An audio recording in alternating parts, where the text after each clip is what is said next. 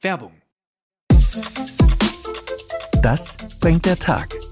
Für alle, die wissen wollen, was heute wichtig ist. Bei uns hören Sie die wichtigsten Informationen des Morgens und die Hintergründe dazu. Egal ob der Angriffskrieg auf die Ukraine, die aktuellen Debatten im Bundestag oder Krieg in Israel. Wir sind mit Reportern und Korrespondenten vor Ort. Unseren Nachrichtenpodcast gibt's immer montags bis freitags ab 5 Uhr. Das bringt der Tag ab sofort auf welt.de und überall da, wo es Podcasts gibt.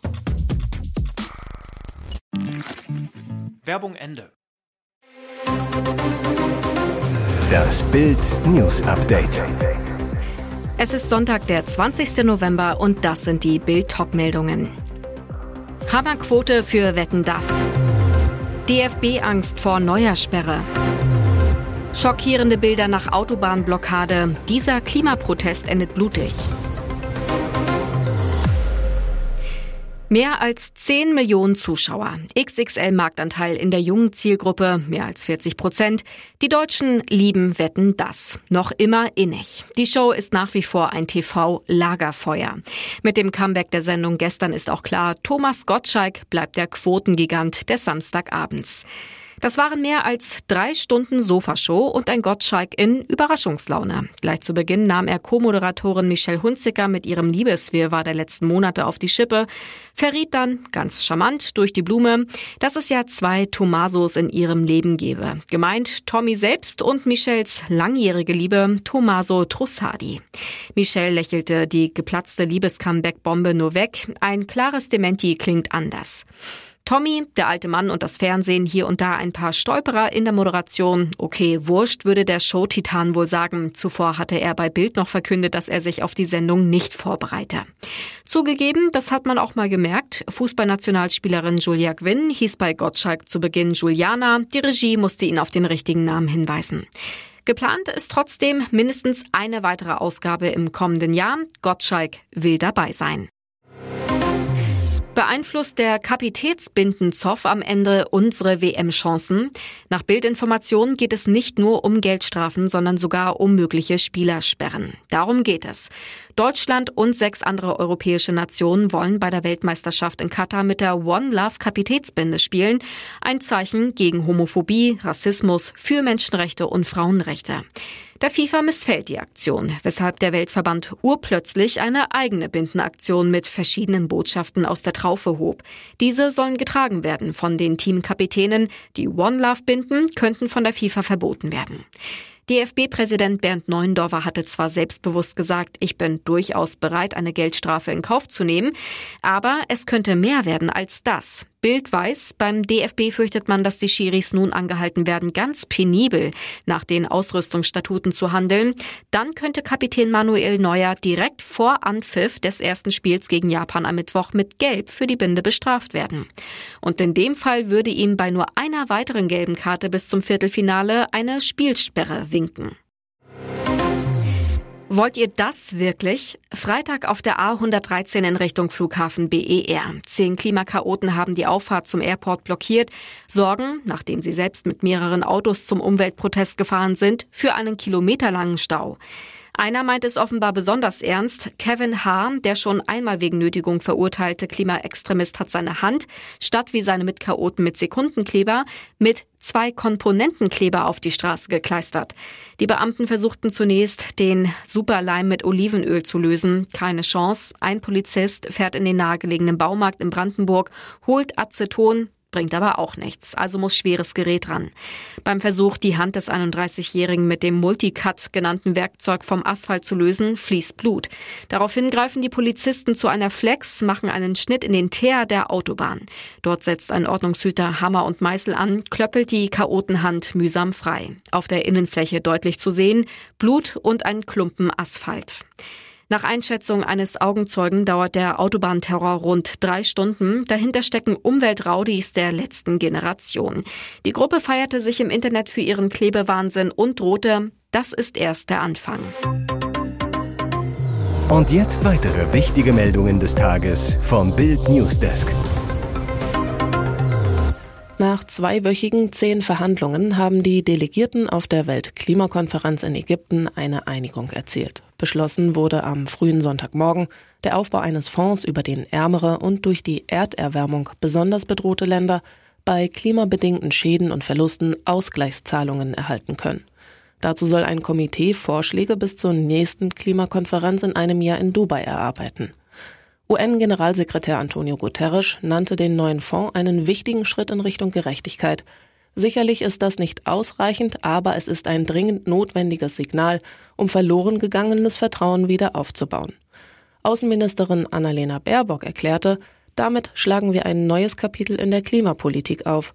Aber die deutsche Außenministerin übt auch herbe Kritik dass aufgrund der Blockade von einigen großen Emittenten und ölproduzierenden Staaten überfällige Schritte zur Minderung und zum Ausstieg aus fossilen Energien verhindert wurden, ist mehr als frustrierend.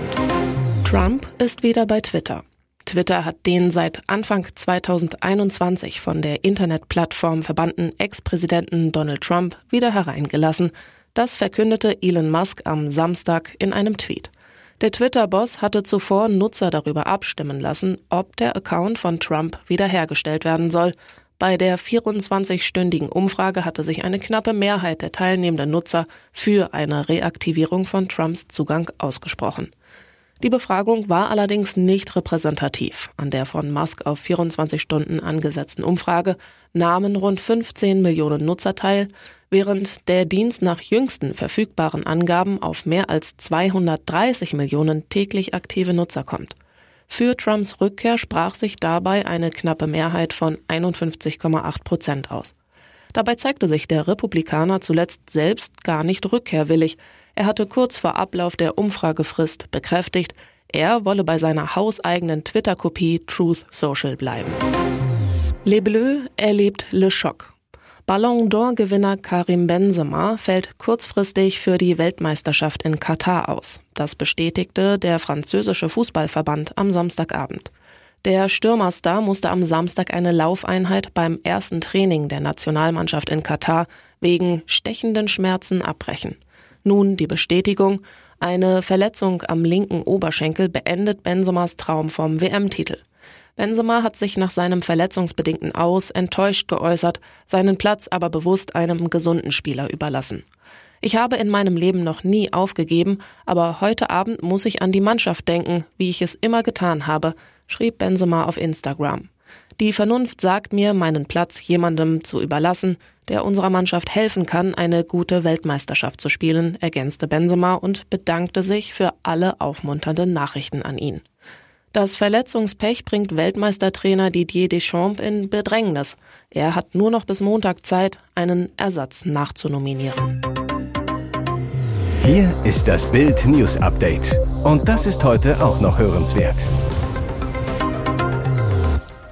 Es war das große Versprechen des Kanzlers am 27. Februar. Drei Tage nachdem Russland die Ukraine überfallen hatte, verkündete Olaf Scholz die Zeitenwende für die Bundeswehr.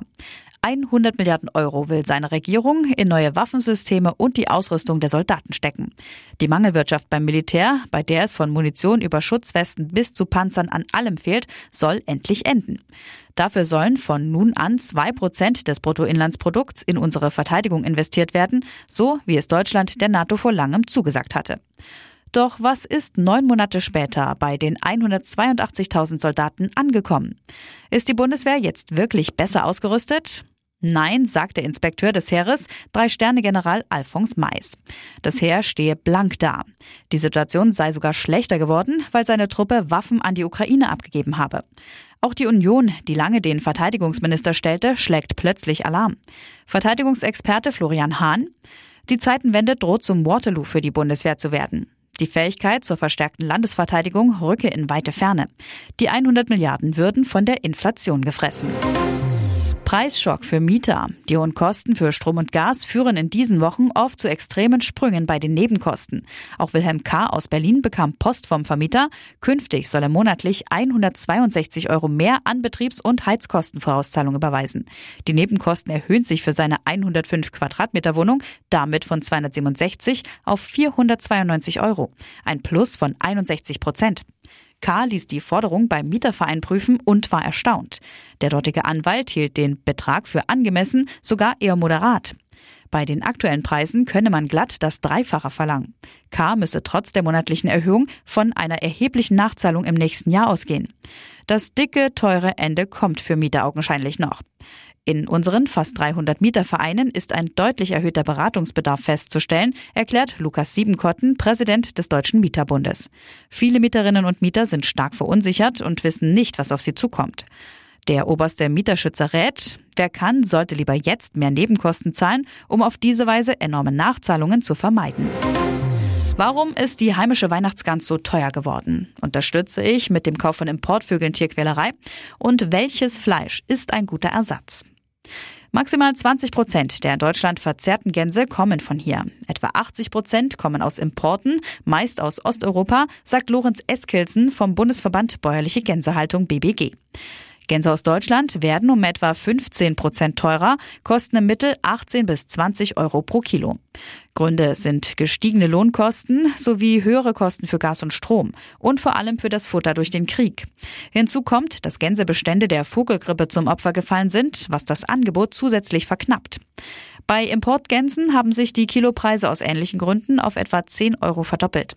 Aber Importgänse werden häufig zwangsgemästet, gestopft und lebend gerupft. In Deutschland verboten, aber das Fleisch landet hier trotzdem auf dem Teller, sagt Eskilzen. Für eine artgerecht gehaltene Gans auf die Bezeichnung aus bäuerlicher Freilandhaltung und das Herkunftsland Deutschland achten. Und was sind Geflügelalternativen fürs Fest? Ente ist geschmacklich etwas milder. Bei Pute und Hähnchen gibt es verschiedene Fleischsorten. Filet und Brust sind heller und zarter, ideal zum Braten, Kochen, Grillen. Während Keulen und Schenkel dunkleres, aromatischeres Fleisch haben. Perfekt zum Schmoren und Grillen. Dabei hängt der Geschmack auch vom Fettgehalt ab und davon, ob man das Geflügel mit oder ohne Haut zubereitet. Und nun noch eine Werbung in eigener Sache. Die Red Deal Days sind wieder da. Sichere dir jetzt nur für kurze Zeit zwölf Monate Bild Plus das digitale News-Abo von Bild zum Sonderpreis von nur 19,99 Euro statt 79,99 Euro. Entdecke jetzt das grenzenlose Bilderlebnis mit uneingeschränktem Zugriff auf alle Inhalte von Bild.de, Sportbild.de sowie der Bild-Apps. Mehr Infos gibt es unter bild.de slash Alexa.